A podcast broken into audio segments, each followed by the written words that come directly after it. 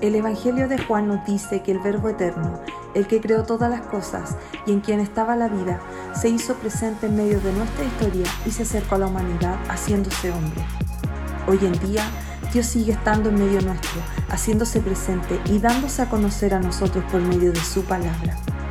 Aquella palabra nos conduce a Él, nos enamora de Él y nos transforma más y más a su imagen.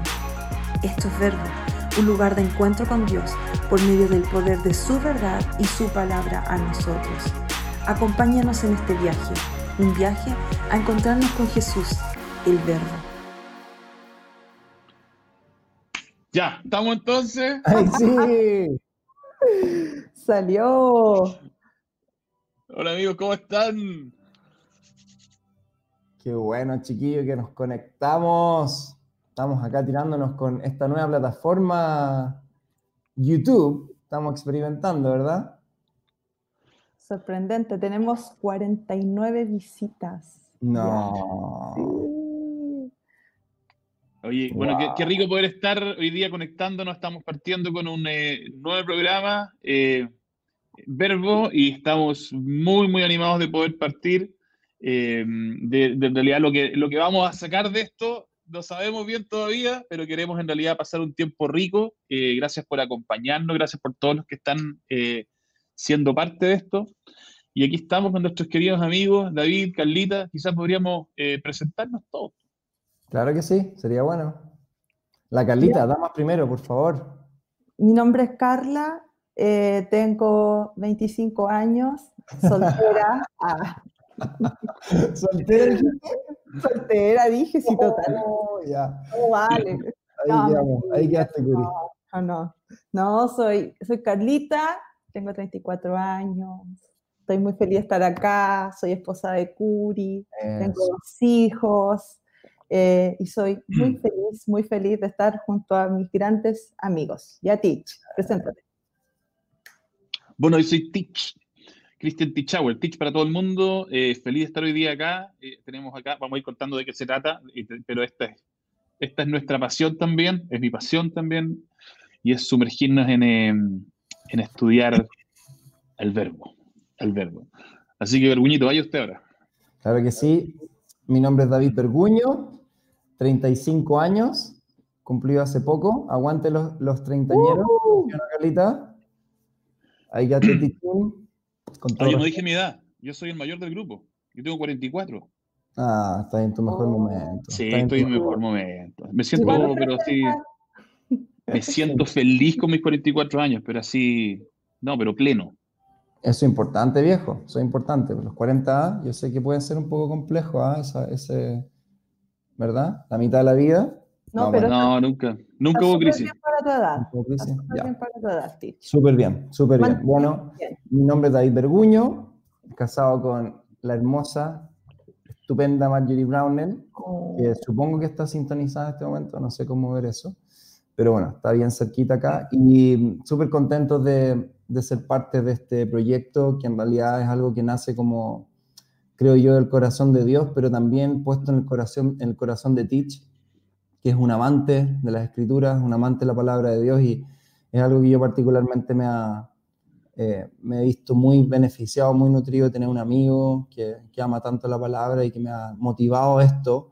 Y espero que también finalmente este, este programa produzca lo mismo. Todos los que nos están viendo, todos los que están viendo esto, que podamos juntos crecer en pasión y amor por la palabra de Dios. De eso se trata esto. ¿Sí o no? Sí, muy bien. Se David, esto tiene que ver con estudiar la palabra, Mm. con, con meternos en ella, eh, pero lo que más queremos en realidad es que esto no sea una, un tiempo donde aparezcan ciertos eruditos a enseñar la palabra, sino que podamos hacerlo como, como cualquier cristiano que quiere acercarse.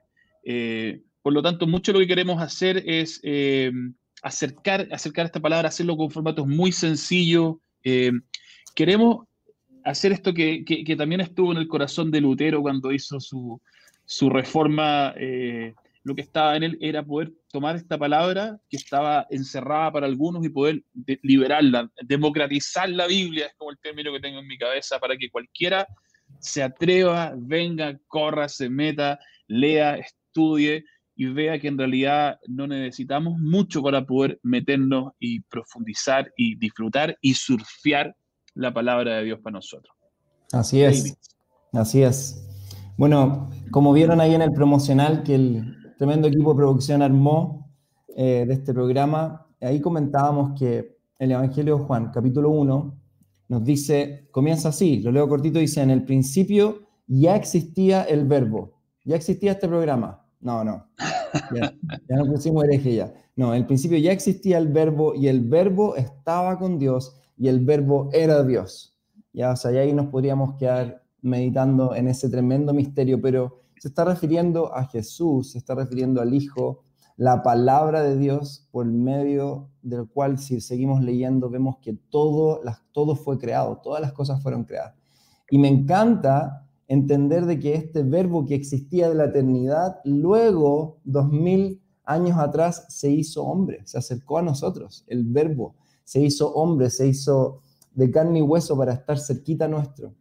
Y nos encanta, y aquí quiero citar nuevamente a Teach, que dijo en un momento que hablábamos de este proyecto, era como, ¿cuál es la visión de esto? Y Teach dijo, la visión es acercar la palabra a las personas, acercar la Biblia a las personas. Y en realidad entendimos, este es el nombre, verbo, que es Dios se acercó por medio de Jesús a la humanidad. Y hoy día podemos quizás pensar, bueno, no tuvimos la suerte de ser uno de esos discípulos que caminaron con Él, pero hoy día igual tenemos a Dios cerca, tan cerca como esto, tan cerca como su palabra en nosotros, hoy día también siendo revelada por medio del Espíritu Santo. Así que eh, tiene mucho que ver con esto y también reafirmar lo que decía Teach. No queremos hacer esto de un lugar de eruditos porque en realidad, por lo menos hablo por mí, yo no podría hacerlo, yo no soy un erudito en la palabra, eh, pero lo que queremos hacer es a medida que nos adentramos en ella, no solo masticarlas juntos, que es esencial, también ir dando herramientas, herramientas súper prácticas, súper accesibles, súper uh, tangibles para que tú puedas hacer esto luego en tu casa, eh, mañana viernes, el sábado, y no te desconectes de este programa y digas, bueno, ok, me nutrí de esto, pero luego yo no sé cómo hacerlo. Así que a la medida que vamos a ir estudiando la palabra, vamos a ir compartiendo herramientas y ciertas, podríamos llamarlas hasta pequeñas técnicas eh, que hemos descubierto útiles para poder llegar a ese mismo estudio. Así que eso. Carlita quiere también complementar algo que el Señor le mostró referente a este nombre, verbo. Tremendo. Miren, em, en Juan 14, 6 Jesús se presenta y él dice, yo soy el camino, la verdad y la vida. Nadie viene al Padre si no es por mí. Pero también en Apocalipsis 19, versículo 11, em, Juan eh, narra una revelación que tiene acerca del jinete del caballo blanco. Eh, y dice, entonces vi el cielo abierto y aquí un caballo blanco. El que lo montaba se llamaba fiel, verdadero y con justicia juzga y pelea. Sus ojos eran como llamas de fuego y había en su cabeza muchas diademas. Y tenía un nombre escrito que ninguno conocía sino él mismo estaba vestido de una ropa teñida en sangre y su nombre es el Verbo de Dios. ¡Wow! ¿Sabes lo que me encanta de esto? Es saber que, que Jesús se presentaba de diferentes formas. Y creo que hay muchas de las cosas que nosotros sabemos a través de su palabra eh, que nos invitan a conocer las cualidades de Jesús. Sin embargo, hay algunas que aún no serán reveladas y que mm. serán reveladas en la eternidad, cuando Él venga por su iglesia. Pero mientras tanto, eh, Jesús también se muestra como la palabra. Y yo creo que en el verbo, en, este programa que nace del corazón de Dios, eh, que Él nos convoca a todos a ser parte de esto, creo que también van a haber muchos encuentros con Jesús. Y eso me encanta, me encanta. Y como me encanta saber que van a haber tantos encuentros con Jesús, eh, también les quiero contar a todos los que nos están viendo que este programa es bien interactivo. Entonces, este programa se trata de que podamos estudiar la Biblia, pero de que también podamos escucharles, que podamos leerles en sus comentarios, que ustedes puedan colocarnos lo que vayan sintiendo, comentando. Vamos a tomar algunas preguntas también para resolver en, casi al finalizar el programa, después que estudiemos un poco la Biblia. Así que queremos leerles, queremos que ustedes sean tan parte como nosotros. Es de verdad que el verbo lo hacemos todos, somos la iglesia Así que comenten, comenten a través de las redes sociales. Miren, yo ya tengo algunos saluditos y quiero compartirlo con ustedes. A ver, a ver, a ver. Karim Román dice, se me pararon los pelos, estaba muy emocionada. Eh, desde Ñuñoa, Marcela Ugarte, saluditos Marcela para ti. Desde Pudahuel, Víctor Larraín, eh, March, la más bella. Sí, la, más, bella. Saludos a la marcha, ahí está, ahí está. A ver. Hola a todos, Beatriz, tremendo team. Panchito Tapia. Ay, qué son lindos. Ahí está la marcha. sí. Diego Moreira también. Saludos, Dito. Álvaro Arauz, eh, Jacqueline Ulloa, Silvana mm. Sánchez. Ay, qué lindo, de verdad nos encanta leerlo. Eh, hay la Pepa Carreño.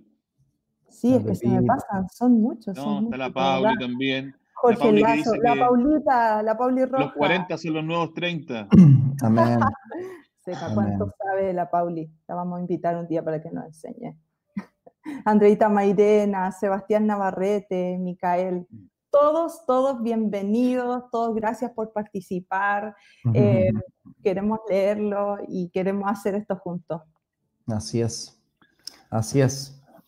Bueno amigos, déjenme contarles, vamos a tratar de meternos porque eh, obviamente en un capítulo introductorio vamos a gastar un poco más de tiempo explicando las dinámicas, pero queremos que esto sea este espacio de interacción. Como recién decía la Carlita, vamos a hacer estos espacios de saludos, pero también queremos que en este espacio, eh, si quedaron algunas preguntas del capítulo anterior, ustedes las lancen y vamos a tomar, siempre tomar un, un par de preguntas para poder desarrollarlas al partir de lo que quedó dando vuelta. Eh, y ahora quiero que nos lancemos en realidad a lo que es eh, lo que vamos a hacer hoy día. Y lo primero que vamos a hacer en realidad es, eh, queremos lanzarnos con una carta que se llama Colosenses, la epístola de Colosenses, que es un deleite, un manjar. Y lo interesante es que esta epístola tiene cuatro capítulos, entonces vamos a tratar de avanzar estos cuatro capítulos en cuatro semanas eh, porque eso es lo que va a durar este programa y nada más. Entonces, a menos que nosotros escuchemos que ustedes están interesados y vamos a seguir avanzando. ¿Ya? Otra, otra. Eso es lo que queremos escuchar en las redes sociales, pidiendo más y más. ¿Ya? Así que mira, vamos a avanzarnos, a lanzarnos nomás, no más saludos ni cosas, sino a contar un poco de lo que vamos a hacer, lo que queremos estudiar. Lo primero es decir que queremos estudiar Colosense y que eh, siempre al estudiar eh, mm, un libro hay que un poco meternos en el contexto de lo que, de lo que es, de lo, de lo que está ocurriendo. E, es muy importante decir que una epístola es una carta y por lo tanto una carta eh, generalmente viene activada por algo. viene activada por, un, por, por, algo, que se, algo que pasó, algo que... algo, alguna, algún condoro que hubo, algún problema que hubo o algo bueno. Entonces, siempre que nos vayamos a una carta, es bueno leer un poco a quién le está escribiendo, por qué está escribiendo. La gente que le está escribiendo son cristianos, son judíos, son griegos, qué tipo de persona le está escribiendo, y así uno también entiende por qué está escribiendo de la forma que lo hace. Y esta es una epístola eh, que está hecho a un pueblo que se llama Colosas y que está en la provincia de Frigia y que a 150 kilómetros de eh, Efesio. Eh, y esto está en Turquía hoy día, ¿ya? Es importante saber que es una provincia eh, donde habían griegos, eh, romanos, judíos, había un buen mix.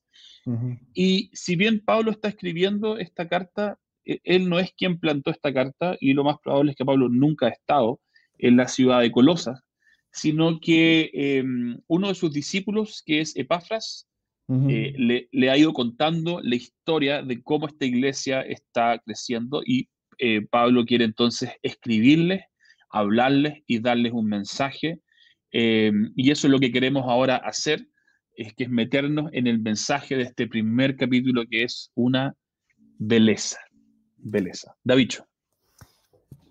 No está de más decir que como esto es un estudio bíblico, en, en esencia, Queremos que todos tengan ahí su Biblia. Si estás más cómodo con tu Biblia de papel, genial. Yo voy a estar ocupando Biblia de papel. Yo estoy volviendo a ese romanticismo con, el, con la Biblia de papel. O puedes tener una Biblia digital, lo que te sea más útil.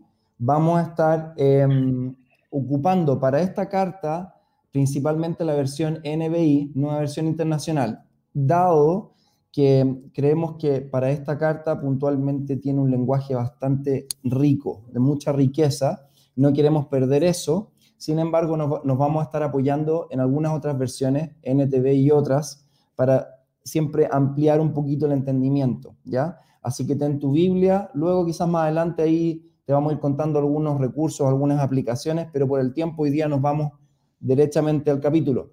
Vamos a hacer esto siempre al comienzo de un estudio, vamos a leer el capítulo completo. Así que te invito ahí que lo podamos leer entonces. Vamos a abordar hoy día capítulo 1 desde el versículo 1 hasta el versículo 23. Em, porque creemos que hasta ahí hay una, un, grueso y luego vamos a continuar próxima semana a partir del versículo 24, ¿ok? Vamos entonces, todos juntos. ¿Por qué lo vamos a leer? Lo vamos a leer para entender el fluir de la carta, como decía Tich. Esto es una carta, ¿ok? Entonces no podemos eh, partir al tiro ah, de inmediato como seccionando o yendo al análisis versículo por versículo sin primero sentir el, fluir de este texto. ¿ok? Así que vamos con versículo 1, dice, Pablo, apóstol de Cristo Jesús, por la voluntad de Dios y el hermano Timoteo, a los santos y fieles hermanos en Cristo que están en Colosas, que Dios nuestro Padre les conceda gracia y paz. Siempre que oramos por ustedes, damos gracias a Dios, el Padre nuestro Señor Jesucristo, pues hemos recibido noticias de su fe en Cristo Jesús y el amor que tienen por todos los santos a causa de la esperanza reservada para ustedes en el cielo. De esta esperanza ya han sabido por la palabra de verdad, que es el Evangelio que ha llegado hasta ustedes. Este Evangelio está dando fruto y creciendo en todo el mundo, como también ha sucedido entre ustedes desde el día en que supieron de la gracia de Dios y la comprendieron plenamente. Así lo aprendieron de Pafras, nuestro querido colaborador y fiel servidor de Cristo para el bien de ustedes. Fue Él quien nos contó del amor que tienen en el Espíritu. Versículo 9. Por eso, desde el día en que lo supimos, no hemos dejado de orar por ustedes. Pedimos que Dios les haga conocer plenamente su voluntad con toda sabiduría y comprensión espiritual, para que vivan de manera digna del Señor, agradándole en todo. Esto, implica dar fruto en toda buena obra, crecer en el conocimiento de Dios y ser fortalecidos en todo sentido con su glorioso poder. Así perseverarán con paciencia en toda situación, dando gracias con alegría al Padre. Él los hará, él los ha facultado para participar de la herencia de los santos en el reino de la luz. Él nos libró del dominio de la oscuridad y nos trasladó al reino de su amado Hijo, en quien tenemos redención, el perdón de pecados. Continuamos versículo 15. Él es la imagen del Dios invisible, el primogénito de toda creación, porque por medio de él fueron creadas todas las cosas en el cielo y en la tierra, visibles e invisibles, sean tronos, poderes, principados autoridades, todo ha sido creado por medio de él y para él. Él es anterior a todas las cosas que por medio de él forman un todo coherente. Él es la cabeza del cuerpo, que es la iglesia. Él es el principio, el primogénito de la resurrección, para ser en todo el primero. Versículo 19, porque a Dios le agradó habitar en él con toda su plenitud y por medio de él reconciliar consigo todas las cosas, tanto las que están en la tierra como las que están en el cielo haciendo la paz mediante la sangre que derramó en la cruz. En otro tiempo ustedes, por su actitud y sus malas acciones, estaban alejados de Dios y eran sus enemigos. Pero ahora Dios, a fin de presentarlos santos, intachables e irreprochables delante de Él, los ha reconciliado en el cuerpo mortal de Cristo mediante su muerte, con tal de que se mantengan firmes en la fe, bien cimentados y estables sin abandonar la esperanza que ofrece el Evangelio. Este es el Evangelio que ustedes oyeron y que ha sido proclamado en toda la creación debajo del cielo y del que yo, Pablo, he llegado a ser servidor. Wow, wow, wow. Amén. ¿Te tinca que podamos orar, Tichín, muy cortito, y podamos claro. Espíritu Santo a que nos revele esto? Gracias, Señor, por tu palabra. Espíritu Santo, hacemos esta simple oración, pero tan necesaria. Ven hoy día y revélanos a Cristo. Revélanos la naturaleza del corazón de Dios. Revélanos su mente. Revélanos sus intenciones. Revélanos, Señor, al Padre. Llévanos a toda verdad hoy día. Abre nuestra mente y que hoy día nosotros, cada uno, pueda escuchar de ti lo que tú quieres que escuchemos y lo que necesitamos escuchar de ti. Sabemos que esto es mucha riqueza y mucha sabiduría, pero te pido hoy día que la semilla que necesita caer y dar fruto sea aquella, Señor, que hoy día tú nos reveles, Señor, a través de tu palabra. En el nombre de Jesús. Amén. Amén. Vamos entonces, vamos, vamos. a entrar a picar. Vamos a ir, segundito, vamos a ir al versículo 3. Vamos todos juntos, del versículo 3 al 5. Dice, siempre que oramos por ustedes, damos gracias a Dios, el Padre de nuestro Señor Jesucristo, pues hemos recibido noticias de su fe en Cristo y del amor que tienen por todos los santos. Me quiero detener ahí un segundito y cortarlo. Aquí hay dos elementos esenciales y meditando en esto, pienso siempre en estas dos dimensiones y dinámicas del reino de Dios, la vertical y la horizontal. De esto hemos hablado, ¿sí o no, Tich? Que todo el reino tiene esta dimensión vertical y horizontal. Incluso la cruz nos muestra estas dos dimensiones. Amarás a Dios, vivirás en devoción a Él, una vida de adoración, una vida de rendición, pero eso tiene que manifestarse en amor hacia el prójimo. Si estas se desconectan, quiere decir que algo está mal en la Matrix, algo, algo está mal en el sistema. Y me encanta que Pablo dice, mira, siempre que oramos por ustedes y por lo que hemos escuchado de ustedes, damos gracias por su fe en Cristo, que es este elemento esencial de nuestra vida cristiana, la fe, la fe en Cristo y el amor que tienen unos por otros. Así que lo que yo veo aquí a Pablo diciendo, ¿saben qué chiquillos? Agradecemos que parece que están viviendo un cristianismo coherente. Eso, esa es a mí la, sensación que me está diciendo Pablo de entrada. No solo caminan en una fe fervorosa, sino que esa fe se manifiesta de manera adecuada en amor hacia el resto. Así que te invito hoy a subrayar esos dos elementos. También pequeño alcance ahí, 1 Corintios 13, fe, ¿verdad? Amor, esperanza, sobre todo esto, ¿verdad? El amor. Así que aquí veo a Pablo que pareciera que esto él los, subraya como elementos los, los top, fe, ¿verdad? Y amor. Pero yo quiero aquí hacer un hincapié bien interesante que es lo que me saltó cuando estaba leyendo esta parte. Dice que tienen por todos los santos, el amor que tienen por todos los santos, a causa de la esperanza reservada para ustedes en el cielo. Y aquí yo quiero hacer este comentario. A mí me, pasó, y probablemente me van a escuchar harto, y tú, Tich, me, me has escuchado harto hablar de, de, cómo el Señor reventó nuestra cabeza hace un par de años estudiando el libro Apocalipsis, que probablemente va a aparecer harto en esto. No solo por el contenido del libro Apocalipsis, sino que por entender esta dimensión futura de la vida cristiana en el reino. Tú y yo, Tich, Carlita, somos de el reino ya. La viña es un movimiento del reino ya, de no solo vivir en lo que Dios hizo en el pasado, sino que lo, hoy día, vivir la realidad del reino hoy. Pero en este tiempo, yo estoy, yo sé que varios de nuestra comunidad están descubriendo también la dimensión futura. Y me encanta porque Pablo está diciendo, ustedes han caminado en fe y en amor debido, o sea, yo lo que leo ahí es como el motor, la benzina de su vida cristiana, es que ustedes tienen una esperanza, la esperanza reservada para ustedes en el cielo.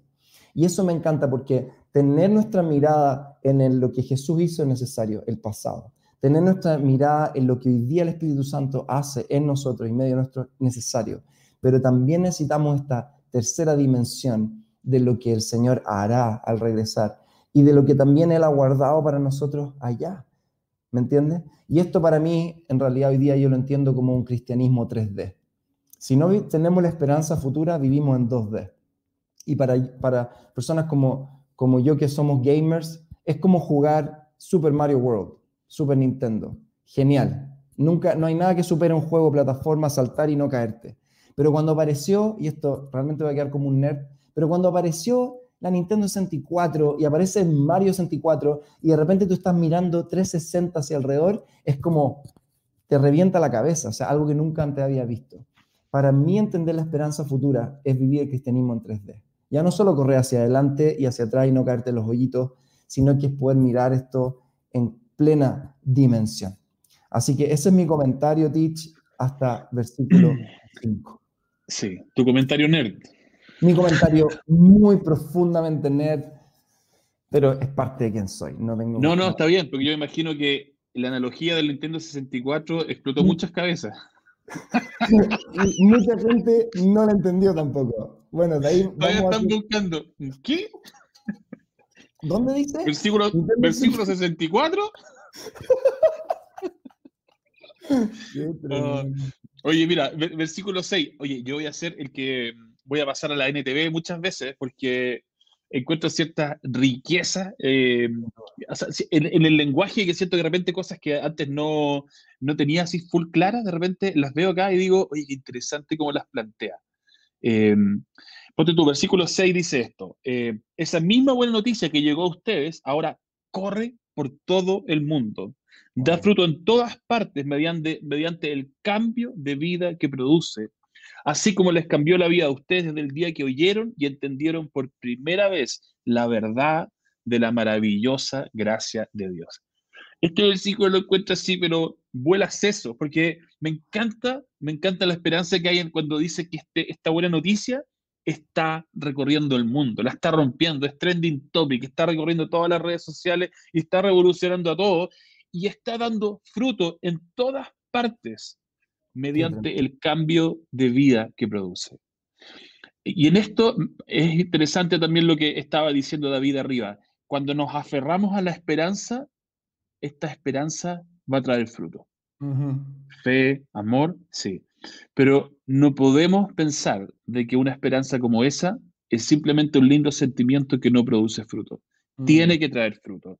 Y Pablo está diciéndole, le está contando a los de Colosa, con quien nunca ha estado todavía, oye, el mensaje que ustedes escucharon no solamente lo está impactando a ustedes, como contarles que no están solos en esto, esto está recorriendo el mundo y está trayendo tanto fruto porque produce un cambio profundo.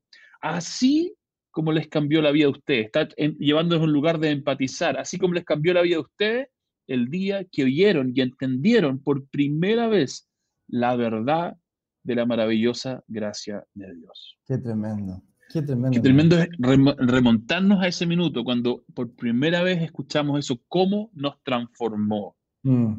Y para más adelante que vamos a ver cómo debiera seguir transformándonos y cómo a veces nos podemos olvidar de este minuto y dejar que esta gracia hermosa siga haciendo su trabajo.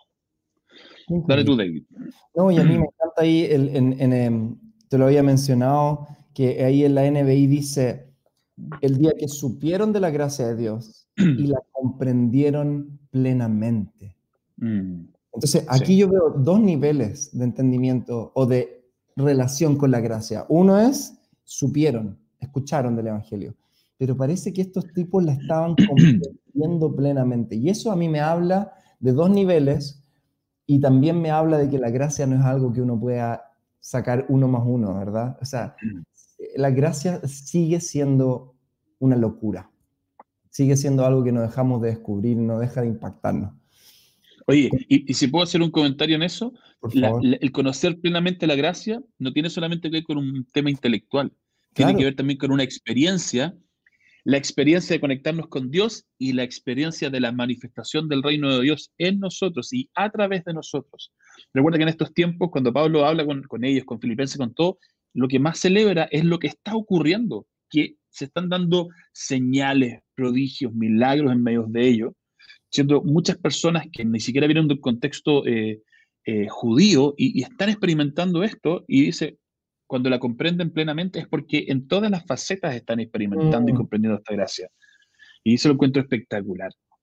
Es que el fruto, lo que tú decías, sea, si no está dando fruto quiere decir que están en el nivel 1, pero cuando ya está dando fruto es porque la están viviendo en su vida. Vamos al versículo 10 al 12, ya ahí lamentablemente tenemos que saltarnos versículos, lamentablemente, o sea, sí. deberíamos no saltarnos ni uno, realmente es doloroso, pero vamos al versículo 10, uh, ¿sí? No, parece que nos estamos saltando algo, dicho, ¿no?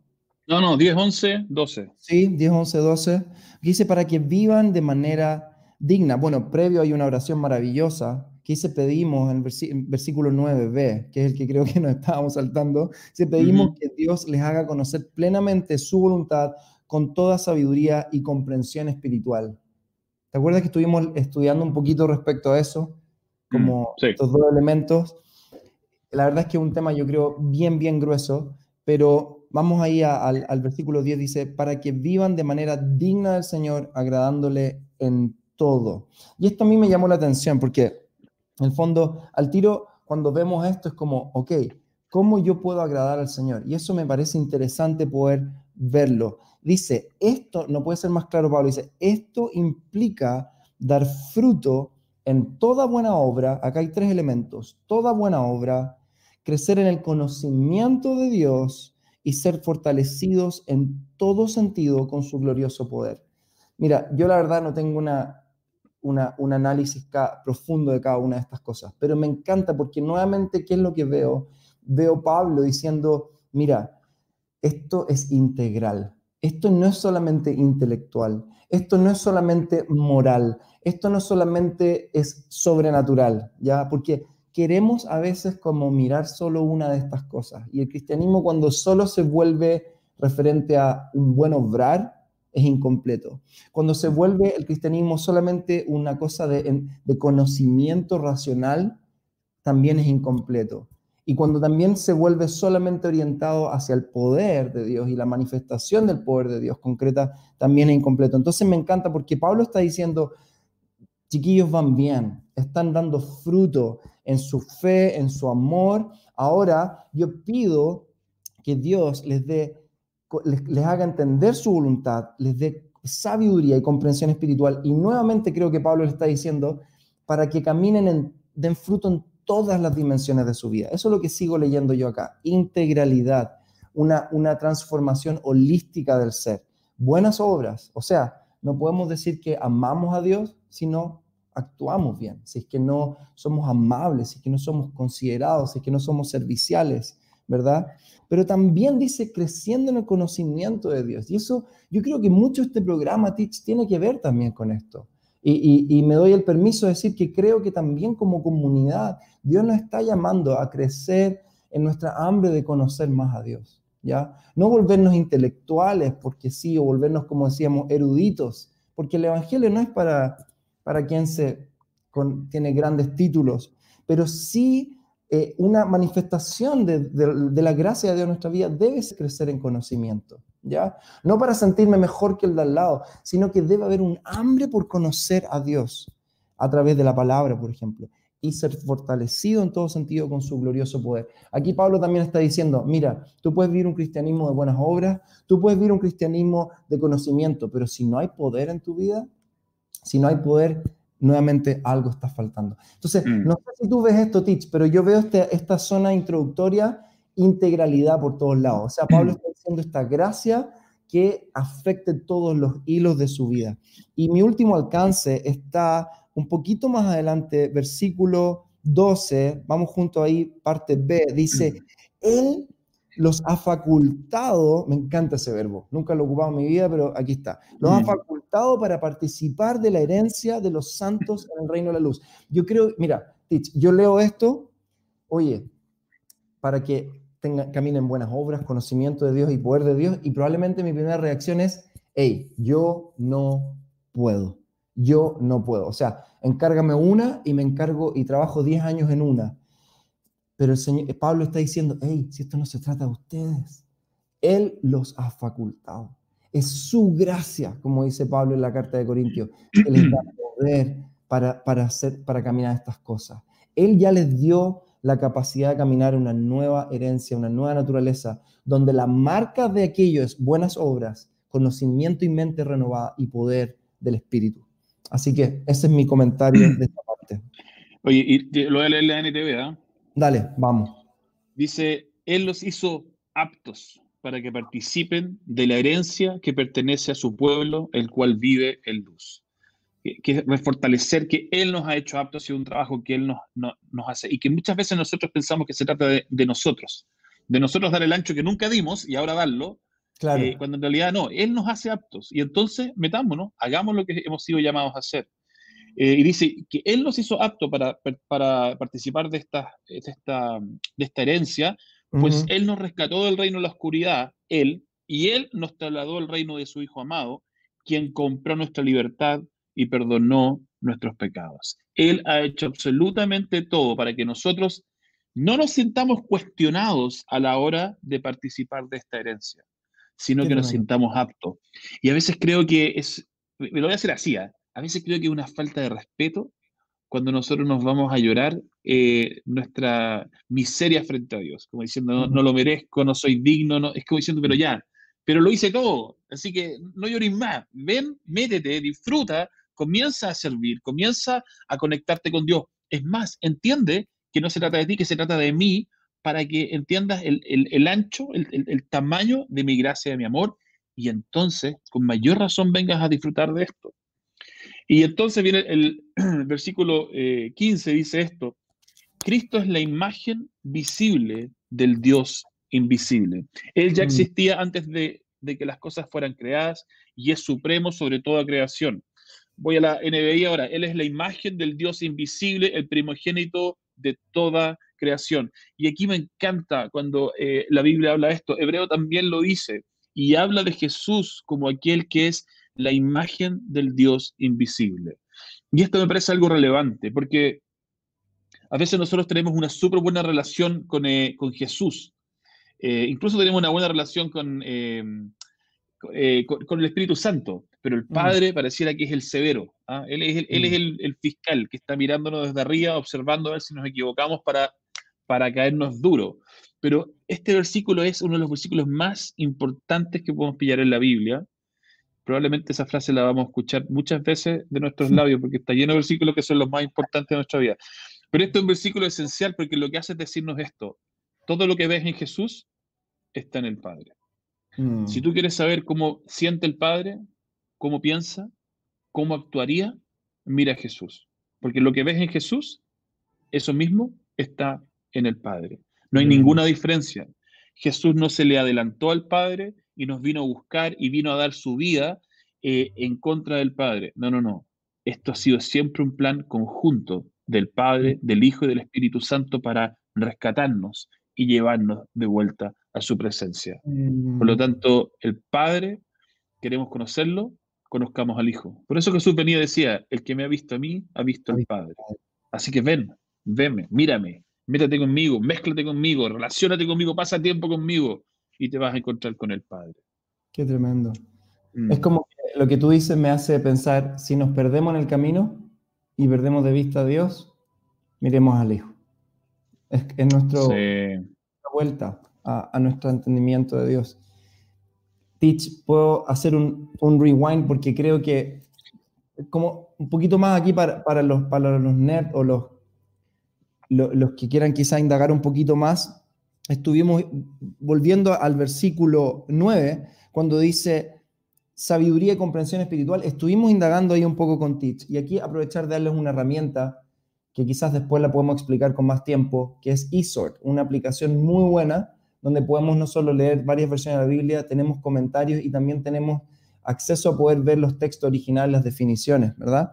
Y ahí les vamos a explicar un poquito más, próximo jueves, así los tenemos tenemos al público cautivo, ¿verdad? Ahí el Teach les va a dar un tutorial de eSort que me lo dio hace años a mí, ¿ya? Y vemos que la palabra sabiduría es, el original es Sofía, o Sofía, qué sé yo, yo no sé nada de, de, pronunciación. Y vemos que comprensión espiritual es sunesis. Que mira, ¿qué es lo que me llamó la atención a mí? Que cuando yo leí estos términos, en, en realidad entendí esto. Y tú, Teach, al tiro, me, cuando lo estudiamos, se me dio vuelta. Yo entendí sabiduría en conocimiento como intelectual, raciocinio humano. Y comprensión espiritual como este, este elemento de el, discernimiento espiritual, como el don de discernimiento espiritual que llamamos Corintios. Pero cuando fuimos a, a, los originales, nos dimos cuenta que Sofía tenía que ver, justamente era un poco el inverso, era la capacidad de discernir la mente de Dios. Esta sabiduría no es una sabiduría humana, es poder percibir, o leer los pensamientos de Dios, su voluntad para nuestra vida. Por eso está diciendo que pueden conocer plenamente su voluntad. ¿Cómo? A través del Espíritu puedan conocer la mente de Dios. Y la comprensión espiritual, su nesis, era al revés. Era justamente la capacidad de poder ejecutar, de poder ejecutar esa sabiduría. Como tú en algún momento me lo tratabas de explicar a mí, Tich, que tengo menos neuronas que tú, era Sofía era poder captar el corazón de Dios, la mente de Dios, y su nesis tener la habilidad de aplicar eso de forma práctica en nuestra vida. ¿Y por qué no quería dejar pasar esto? Uno, para quien quiera ir a investigar más en esos conceptos, nuevamente integralidad. O sea, Pablo está diciendo... Total, sí. No es solo cabeza, no es solo... Yo, bueno, Tich me conoce, yo soy, yo soy del, ah, del sentir, oh, el Espíritu Santo, sentí esto.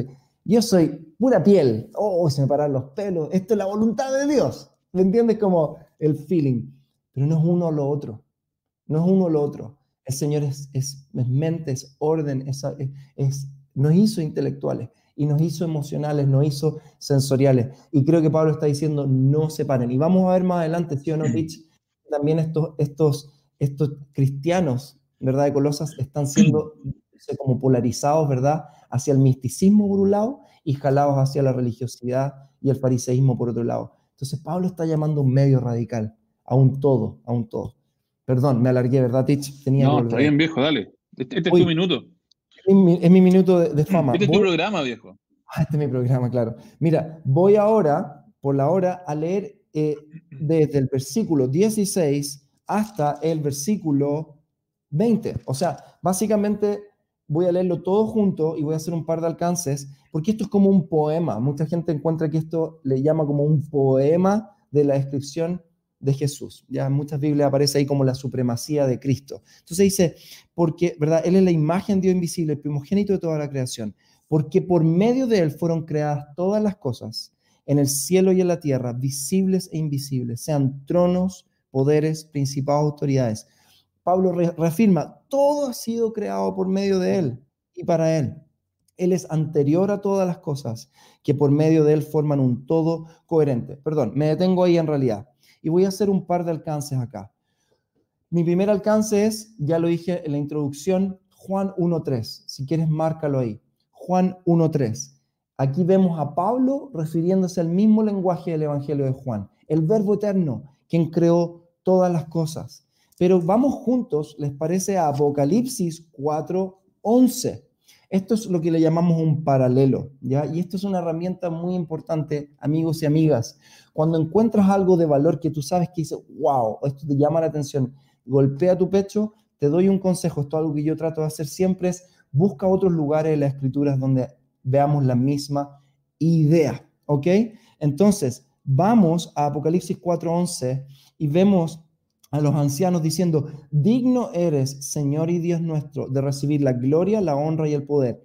¿Por qué? La razón, tú creaste todas las cosas, por tu voluntad existen y fueron creadas. Y aquí me va a salir la teología de la adoración, básicamente. Pero la principal, una de las principales razones de por qué adoramos a Dios es por su dignidad como creador, como creador de todas las cosas.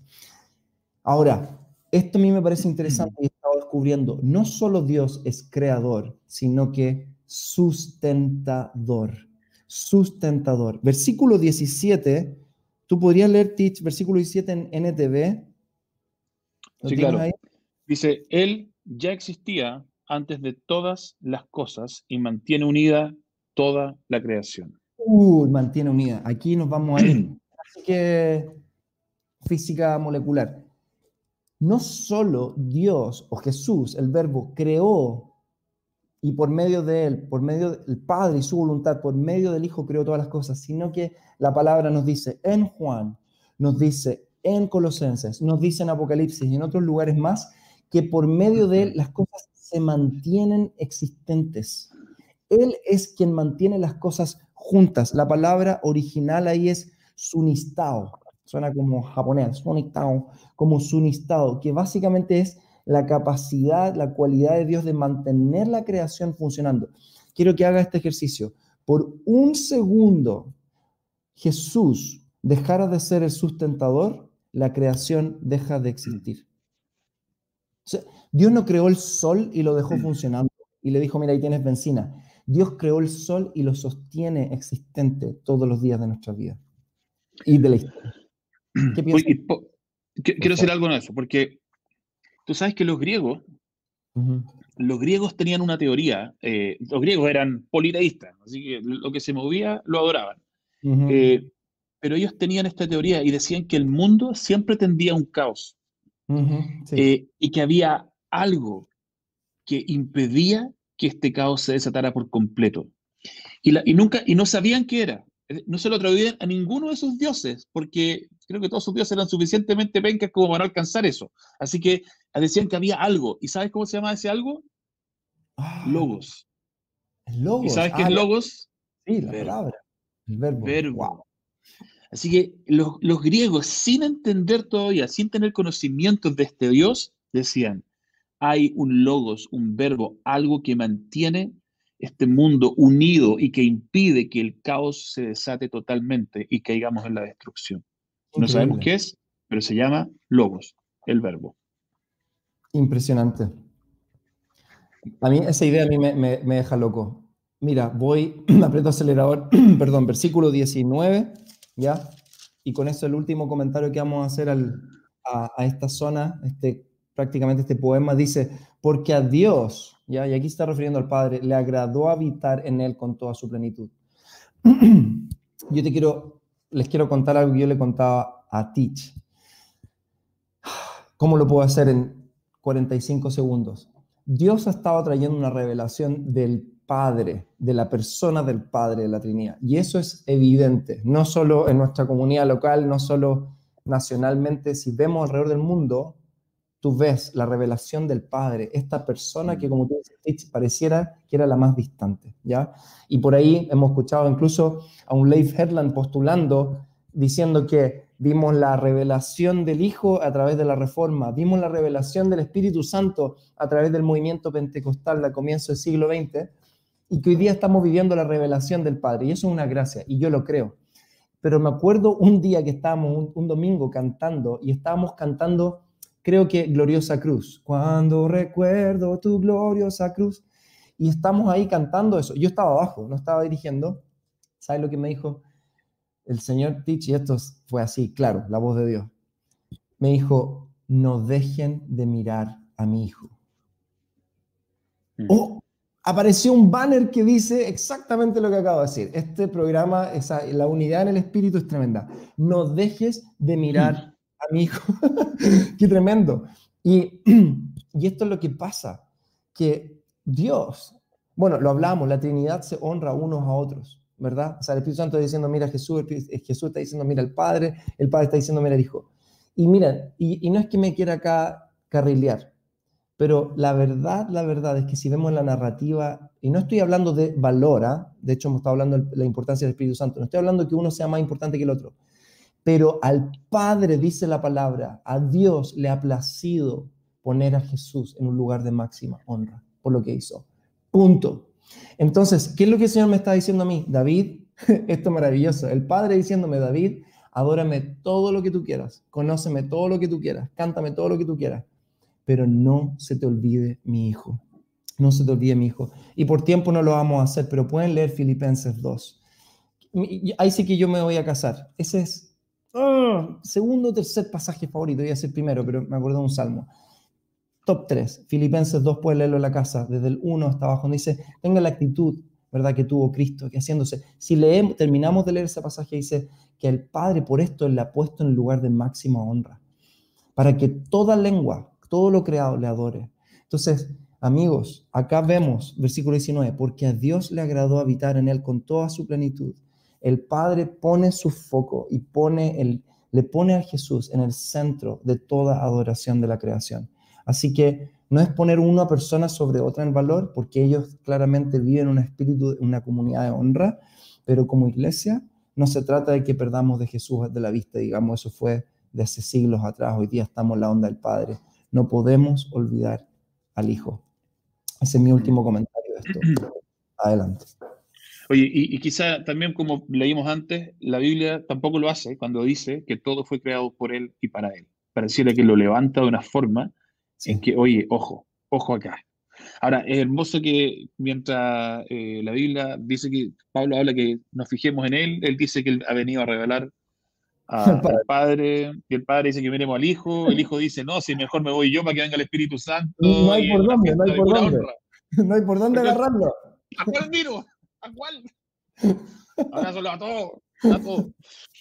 Oye, eh, bueno, vamos a terminar con el último pedacito que nos queda acá. Y solamente quiero hacer este comentario muy breve a Seba Fuente. Seba, referencias a Star Wars van a ser siempre bienvenidas, porque Star Wars es del reino de Dios. Todo lo que quiero decir, por favor.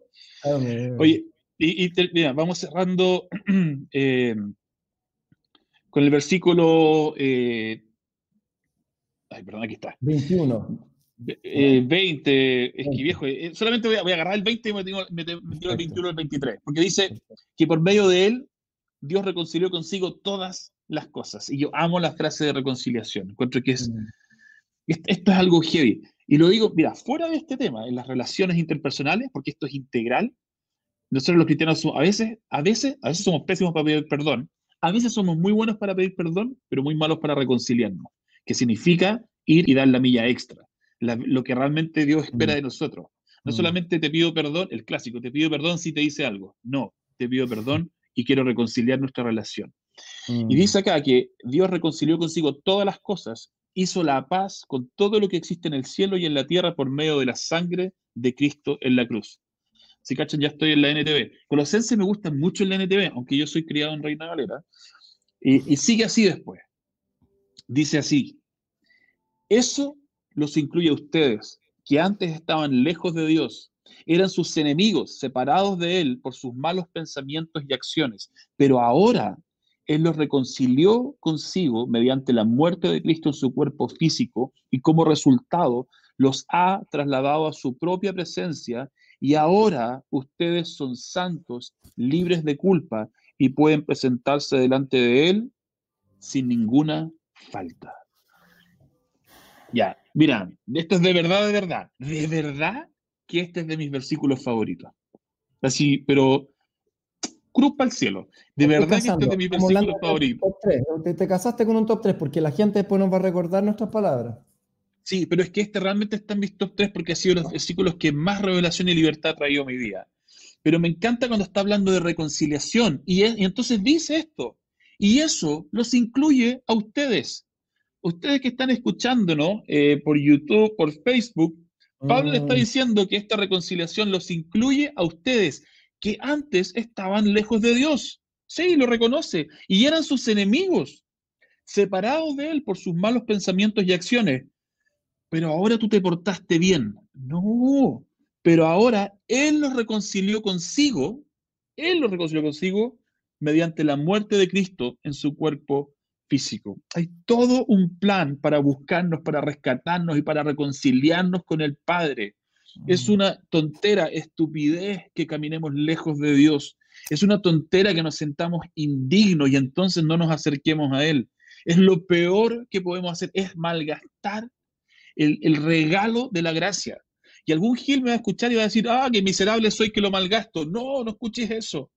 Corre a Él, porque Él nos reconcilió consigo. Él lo hizo. La Trinidad está trabajando en pos de nosotros porque nos ama tan profundamente que lo único que quiere es tenernos cerca. Y entonces dice esto, para aquellos que a veces no nos damos cuenta, ojo lo que está diciendo, no está hablando del futuro, dice que Él nos ha trasladado a su propia presencia, nos ha trasladado a su presencia y ahora dice, ustedes son santos.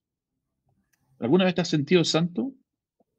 Dios te está diciendo que tú eres santo, santo. Sí, te quedan todavía malos hábitos dando vuelta en tu vida, te quedan algunas conductas, hay ciertos temores que te están liquidando, pero ante los ojos de Dios tú eres santo, porque Dios no ve solamente el teach que soy hoy día, ni el verguño de hoy día, ni la Carlita de hoy día. Ve la obra terminada en nosotros. Y Juan dice, primera Juan dice que el día que lo veremos cara a cara seremos completamente transformados. Hoy día estamos en un proceso de transformación, pero llegará el día en que seremos completamente transformados. Y entonces, como resultado de esto, nos ha trasladado su presencia. Ahora ustedes son santos, libres de culpa, libres de culpa. Es, brutal esto. Y pueden presentarse delante de Él sin ninguna falta. Es decir, no pienses que Dios te ve como alguien con faltas. No pienses que si te mandas un pecado hoy día, un condoro de aquí a mañana, no, no, sientas que Dios entonces dice, uy, se me cayó. Se me cayó la Carlita, se me cayó el verguño, se me cayó el pitch, no, no, no dieron el ancho, no sé qué hago ahora, se me desarmó todo el plan. Dios sabe todo lo que hicimos, hacemos y haremos. Y aún así nos tomó, nos adoptó como sus hijos y cree profundamente en nosotros. Y entonces nos cuenta esta verdad poderosa para que corramos a Él, porque en ese lugar, cuando entendemos la profundidad de su gracia, es que somos transformados y fluye entonces de nosotros la fe y el amor cuando nos aferramos a esta esperanza real. Pero aquí termino, porque yo sé que se nos acaba el tiempo, pero estas son las advertencias más importantes que Pablo nos va a hacer. Pero deben seguir creyendo esa verdad y mantenerse firme en ellas. Amigos, esto va a ser una de las cosas más difíciles, porque hay, hay uno que se llama el acusador, que lo que va a hacer de manera constante es decirnos que esto es una mentira, que somos indignos, que no nos merecemos esto, mírate cómo eres, mira el pecado que hay en ti, qué santidad hay en ti, no, no seas ridículo, tú no estás en su presencia, no has sido trasladado, ¿Qué reconciliación me estás hablando si sigues haciendo las mismas cosas que hace 5, 10, 20 años? Entonces deberemos volver acá y escuchar esta palabra de Pablo, que sabe, porque esta es parte de su vida, el recordar que debemos seguir creyendo esta verdad y mantenernos firmes en ella. Y hasta acá quedamos. Brother, preach it. Wow. El versículo 24 es otra historia, lo vamos a ver la próxima semana dejen para la próxima semana, yo creo, chiquillos, pero oh, tenemos una gran audiencia, ¿verdad? Todo el rato se ha mantenido en 130, 120 personas conectadas, que tremendo, han llenado de muchos comentarios, de verdad le agradecemos con todo nuestro corazón que puedan estar recibiendo esto que es del corazón del Padre, estar como recibiendo mm. tanta revelación. Y les quiero compartir algunos de los comentarios Sebastián Navarrete dice, ¿cómo puedo experimentar la gracia de manera abundante y o plena? A ver. Tengo una palabra nomás. Sin ninguna vergüenza. Sé, sé un sinvergüenza en todo el sentido amplio de la palabra y corre. Es que es así, la mesa está servida, tú eres parte de esa mesa, hay un nombre y tú puedes que te sientas indigno de estar en ese lugar o te sacudes de ese, de ese pensamiento indigno y te sientas a la mesa y disfrutas este banquete, o te vas a marginar. Porque no hay nada que pueda separarte de Dios hoy día y de disfrutar de esta gracia plena y abundante que tú mismo. Que el sentido de acusación y de indignidad que para Él no existe. No existe para Él, Sebastián. Dios te ama profundamente, te ha hecho santo y ha hecho todo, absolutamente todo para que puedas sentarte a la mesa, porque lo que el Padre ama es encontrarse contigo en esa mesa y disfrutar de todo. Así que sé un sinvergüenza en esto y corre a Él. Así es, wow, qué tremendo. Oye, mira, March también nos hizo un comentario. Amo eso. La mirada de Jesús es la mirada que tiene el Padre mm. hacia nosotros. Tremendo. Le sí, qué hermoso. Este Gracias, March. Muy lindo. Valentina Ibáñez. Dios es ambos, emocionalidad e intelectual. ¡Wow! Me encanta. A mí también me encanta. Sí, tremendo.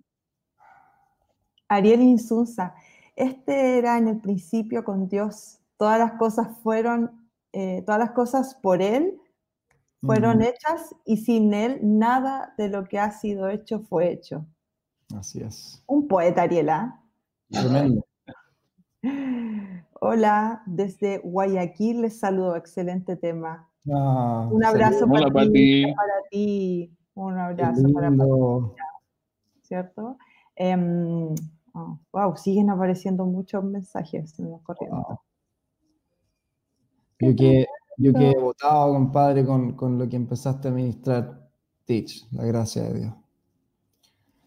Ay, qué lindo. Mire, Sebastián Navarrete, no, no, nos dice, me tranquiliza saber mm, que Dios ve la película completa y no se detiene en la escena donde me equivoco. Así ah, qué lindo. Él nos ve en 3D también. Nos ve en 3D. qué, qué, buen comentario, Sebastián. Me emocionó. Oye, tenía una imagen mientras ustedes estaban hablando. ¿Vieron la película La cabaña? Sí aquí está como el Espíritu Santo, no es que era una chica, el hijo podría ser verbo y hoy, te tocó ser la gordita que cocina, pero súper bien, súper bien la imagen. Sol Aguirre dice, Jesús nos trasladó a la presencia del Padre, wow, tremendo. hay tantos comentarios, no podría, estaríamos aquí toda la noche leyendo personas Gracias a todos los que nos están viendo por interactuar, porque eso nos hace. Yo en realidad tengo abiertos los comentarios eh, porque está lindo hacer esto. Es una idea de este espacio, que no solo sea un espacio de estudio, sino que de interacción, en especial en este tiempo que no podemos estar más juntos. Qué rico, qué rico.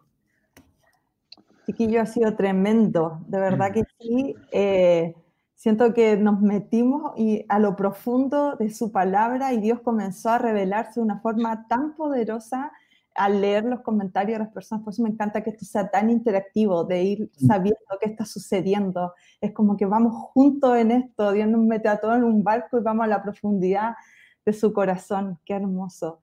Miren, quiero compartir otro, otro comentario. Jorge Lazo dice, es tremendo ver cómo papá nos ama por nuestro corazón, no por nuestras acciones. Mm. Karim Román también dice, años atrás escuché una prédica de Teach que decía que Dios veía la historia de mi vida completa, la línea del tiempo completa y que no se decepcionaba de mí. Si yo me decepcionaba era por orgullo. Eso marcó y reveló tanto mi vida. Wow. wow qué tremendo. Qué, qué hermoso. Yo, yo, yo siento, no sé, yo sé que estamos a la hora, pero yo siento leer una vez más eh, el versículo que tú dijiste, o sea, con el que cerramos. Versículo 23 dice, pero deben seguir creyendo esa verdad y mantenerse firme en ella.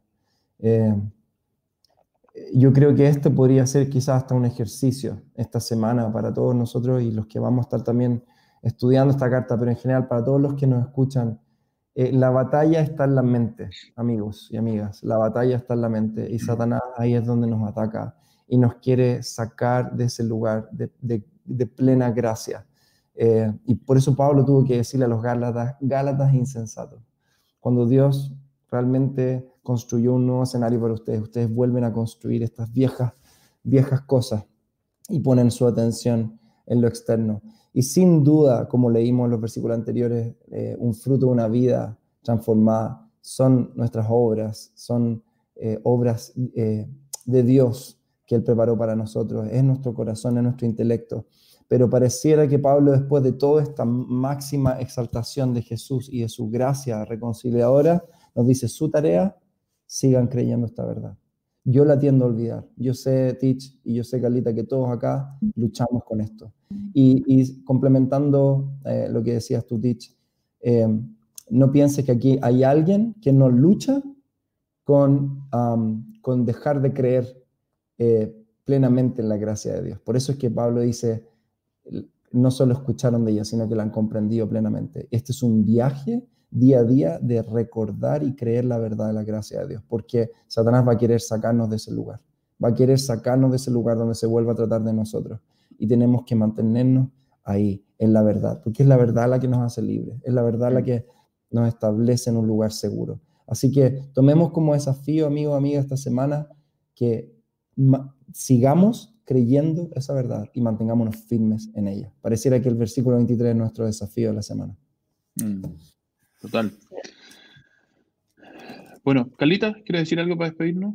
Sí, agradecerles, de verdad, estoy súper contenta de, la recepción de todos, de saber que esto estaba en el corazón de Dios y que ustedes lo recibieron y lo abrazaron, pero también quiero invitarlos a que como esto es algo bien interactivo, que queremos que esto vaya haciendo sus preguntas, las respuestas, y vamos por aquí, vamos por allá, y que Dios nos vaya llevando hacia donde Él quiera que lleguemos, eh, les quiero pedir que si en la semana ustedes profundizan un poco más en Colosenses, si aparecen algunas preguntas, de repente quizá en el momento no está, pero quizá en un ratito más te va a saltar como la pregunta y que las puedas escribir, que las puedas anotar en tu celular, donde tú quieras, y que las puedas lanzar la próxima semana, el próximo jueves, a través del programa, y nosotros las vamos a estar contestando, Teach, David, y estamos, eh, creamos este espacio también para eso, para escuchar lo que, lo que está en ti. Así que, Buenísimo. Eso. Nos vamos entonces, cerramos nuestro primer capítulo de Verbo. Y esto es Verbo. Esto es Así que gracias por acompañarnos, chiquillos. Un abrazo grande a todos. Muchas gracias por estar al otro lado. Eh, ha sido un, gusto, un agrado estar aquí. Eh, es rico compartir. Sobre todo, es rico juntos pasar por la vida. Mm, tremendo. Un abrazo a todos, chiquillos. Gracias de verdad por estar. Eh, Dios nos va a seguir nutriendo y no solo a ustedes que nos escuchan, sino que a nosotros mismos. Yo estoy en shock y eso me encanta la palabra porque no es una cosa de una vez. No es como leíste ese libro, viste la película, listo. La palabra se descubre y se descubre y se descubre por capas porque el Espíritu Santo es el que la revela. No, es, no, no somos nuestras nuestras buenas intenciones y el Espíritu Santo está claramente en esto. Y hoy día nos ha dejado a todos peinados para atrás o para arriba, como en mi caso. Así que nos vemos el próximo jueves para encontrarnos con el verbo. a las 19 horas. Las 19 horas. Mismo canal. Eso. Y traigan sus preguntas.